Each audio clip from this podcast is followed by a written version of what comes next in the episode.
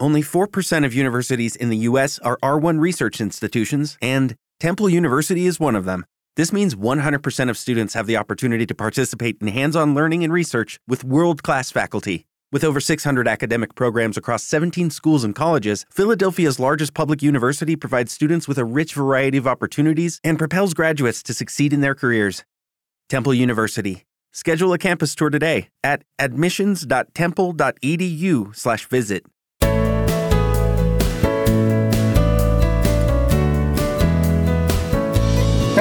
mensaje a través de los comentarios que dejan a los videos en YouTube. Gracias por ese comentario. Y vamos a darle respuesta en esta ocasión, pero quiero dejar muy claro que es la última vez que toco el tema de la comunión en la mano versus la comunión en la boca. Y es que ya he hablado sobre este tema desde todos los ángulos, desde el punto de vista histórico, desde el punto de vista bíblico, desde el punto de vista litúrgico, desde el punto de vista canónico, y lo he dicho ya en diferentes programas, en muchas emisiones de Semillas para la Vida, en el Club de los Búhos, ahora que me entrevistaron en radio también lo hice.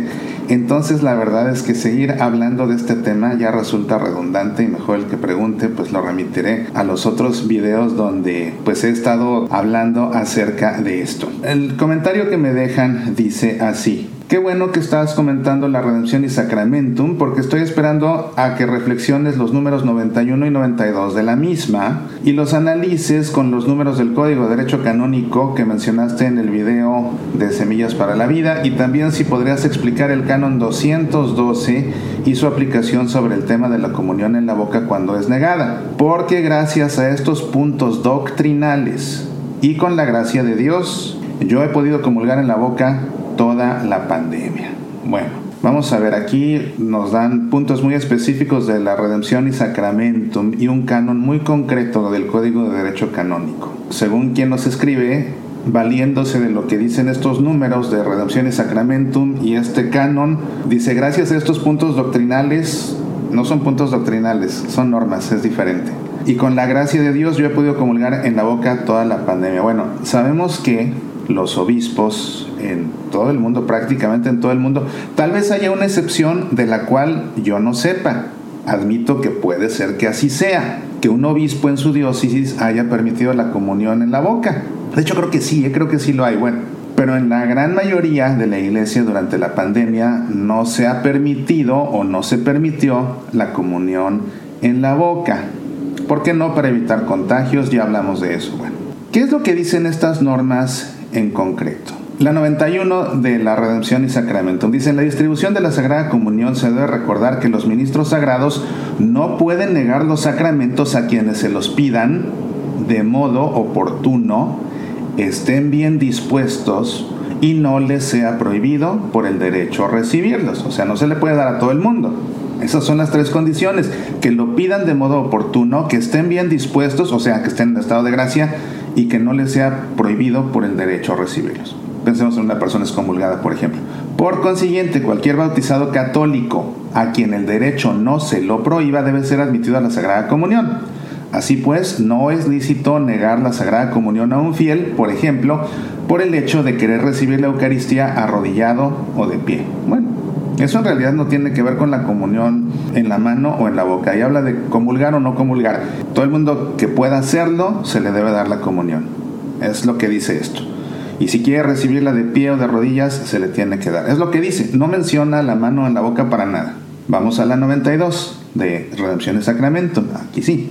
Aunque todo fiel tiene siempre derecho a elegir si desea recibir la Sagrada Comunión en la boca, si el que va a comulgar quiere recibir en la mano el sacramento, en los lugares donde la conferencia de obispos lo haya permitido, con la confirmación de la sede apostólica, se le debe administrar la sagrada hostia. Sin embargo, póngase especial cuidado en que el comulgante consuma inmediatamente la hostia delante del ministro y ninguno se aleje teniendo en la mano las especies eucarísticas.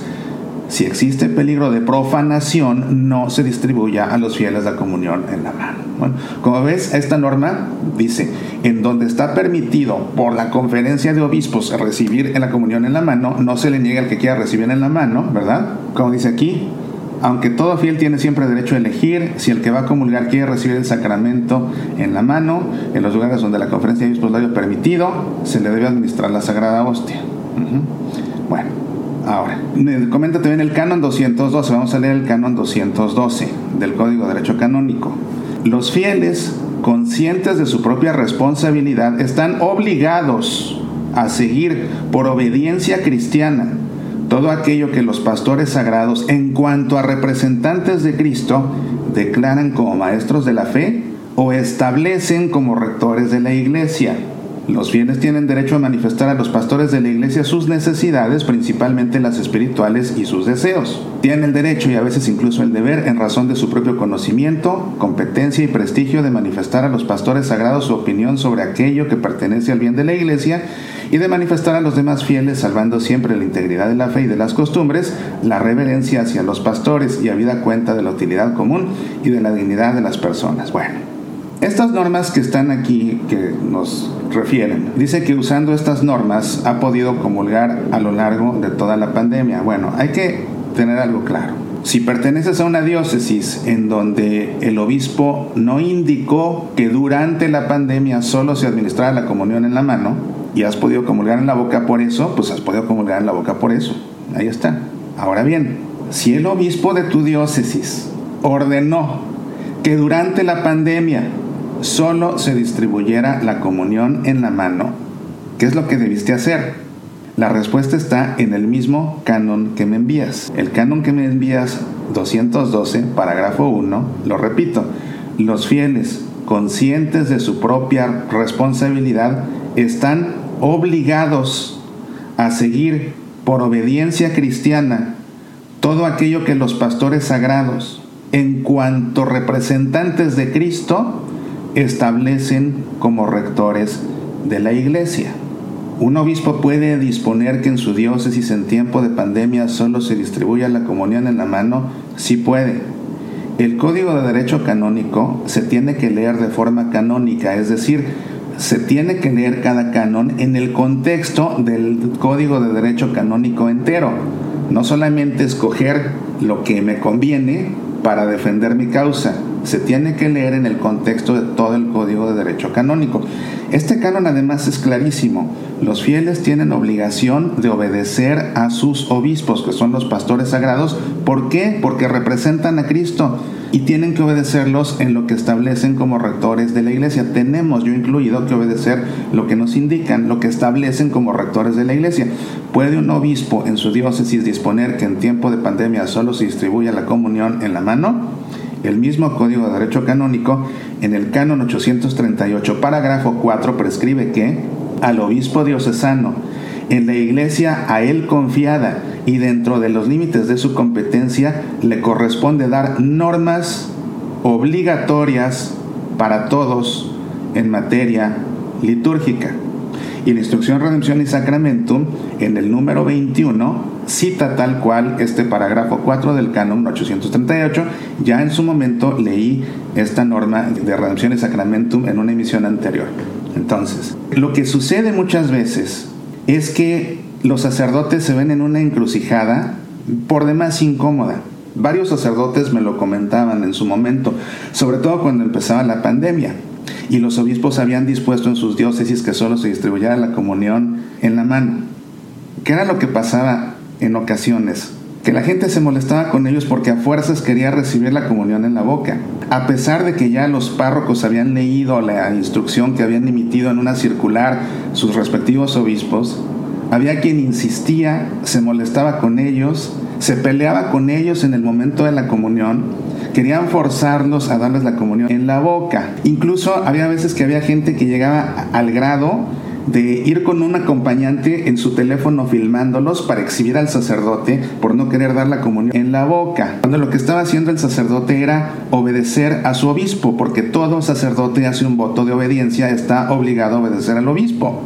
Y entonces, ante esas situaciones, hay sacerdotes que por evitar un pleito acaban cediendo y entonces acaban cumpliendo con el capricho del que les exige comulgar de tal o cual forma simplemente para llevar la Santa Misa en paz. Esto es complicado para ellos porque ellos le deben obediencia al obispo. Ahora, si quien dice aquí que con estas normas y este canon le ha dado la vuelta a lo que ha indicado su obispo, eso no ha dicho, pero es lo que yo estoy entendiendo. Porque si dice que gracias a estas normas y este canon, con el, a lo largo de la pandemia, ha podido seguir comulgando en la boca, dudo mucho que haya sido alguien que haya impreso el código de derecho canónico, que se haya llevado uno y que en plena comunión le hubiera dicho al sacerdote, me la das porque aquí dice que puedo. Dudo mucho que haya sucedido. Pero aún si, si se abordó al sacerdote afuera de misa y afuera de misa se le dijo, y aquí dice el canon y la instrucción y todo esto, puede ser que el sacerdote igual, por llevar las cosas en paz, haya cedido, a pesar de que el obispo le haya dado una orden diferente. Y entonces, en una situación así, ¿realmente se tiene una responsabilidad moral? No por parte del sacerdote, sino por parte de quien quiere a fuerzas encontrar la forma de no obedecer las indicaciones de nuestros pastores.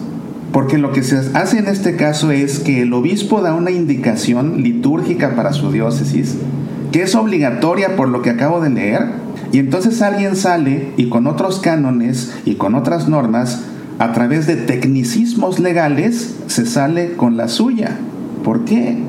Y fíjate el cuestión, la cuestión aquí de la actitud de esto es en desobediencia flagrante de mi obispo yo quiero comulgar como yo quiera y no como él me indique, a pesar de que como obispo sea mi pastor, a pesar de que como obispo sea mi autoridad, a pesar de que como obispo sea sucesor de los apóstoles, yo con un tecnicismo legal voy a hacer lo que yo quiera, a pesar de que el obispo diga lo contrario.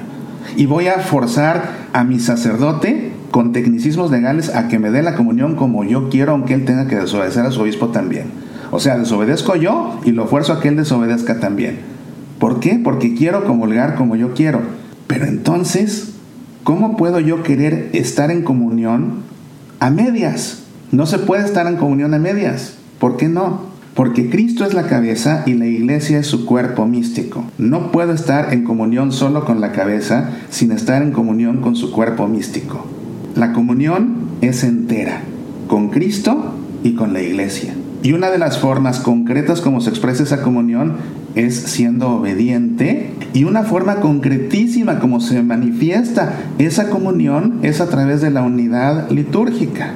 Entonces el hecho de que cada quien haga lo que quiere rompe con esa comunión, con esa expresión de comunión. No puedo decir que estoy en comunión si solo quiero estar en comunión con Cristo, pero no quiero estar en comunión con la iglesia. ¿Y de qué manera no estoy en comunión con la iglesia? Desobedeciendo a mis pastores, desobedeciendo a mis obispos. Y los mismos cánones o el mismo canon que esta persona me comparte, lo dice con todas sus letras, además de todo. Los fieles, conscientes de su propia responsabilidad, están obligados a seguir por obediencia cristiana todo aquello que los pastores sagrados en cuanto representantes de Cristo establecen como rectores de la iglesia. Y el canon 838, parágrafo 4, al obispo diocesano en la iglesia a él confiada y dentro de los límites de su competencia le corresponde dar normas obligatorias para todos, obligatorias para todos sobre materia litúrgica. He dicho ya litúrgica, histórica, teológicamente, que comulgar en la mano no es irreverente Así le instituyó Jesús, así se dio en la iglesia por nueve siglos, está permitido en la instrucción general del misal romano, está permitido que se reciba la comunión en la mano, está permitido en el número 161 de la instrucción general del misal romano. Los escrúpulos los inventamos nosotros. Lo que es indigno es comulgar sin estar en gracia. Comulgar en pecado mortal, eso sí es indigno. Mi, mi boca no es más digna que mi mano. Mi mano no está consagrada para consagrar, pero mi mano puede recibir. Así la dio Cristo en la última cena. A sus apóstoles sí, pero a los apóstoles que se las dio les ordenó hagan lo mismo en conmemoración mía. Entonces, por eso la iglesia por nueve siglos así la dio y por eso actualmente la sigue dando al que quiera. Pero en tiempo de pandemia, donde el obispo diga solo en la mano, tenemos que ser obedientes como buenos hijos de la iglesia. No puedo decir que soy un buen hijo de Dios si desobedezco a sus pastores, porque son los obispos los sucesores de los apóstoles. Es cuestión de tener bien clara la actitud de lo que significa estar en comunión. Es con Jesús y también es con la iglesia. Una actitud de desobediencia, además escogiendo así los cánones que me convienen, pues no corresponde realmente a un hijo de Dios. Reflexionemos sobre esto y realmente seamos dóciles. Además, además, vamos saliendo de la pandemia poco a poco. Hay muchos lugares donde ya otra vez está permitido comulgar también con la boca. Si en tu diócesis todavía no, sigue rezando. Pronto llegará el momento. Esto es solo temporal. Esto es solo temporal. Pero seamos dóciles a lo que indican nuestros obispos porque además de todo es nuestra obligación y desobedecerlos. Es por supuesto un pecado contra el cuarto mandamiento porque es un pecado contra la autoridad. Soy Mauricio Ceres. Estas son Semillas para la Vida.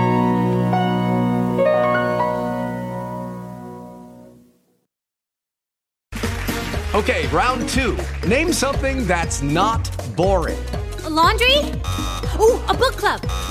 Computer solitaire, huh? Ah, oh, sorry, we were looking for Chumba Casino. That's right. ChumbaCasino.com has over 100 casino style games. Join today and play for free for your chance to redeem some serious prizes. ChumbaCasino.com. No purchase necessary. Full prohibited by law. 18 plus terms and conditions apply. See website for details.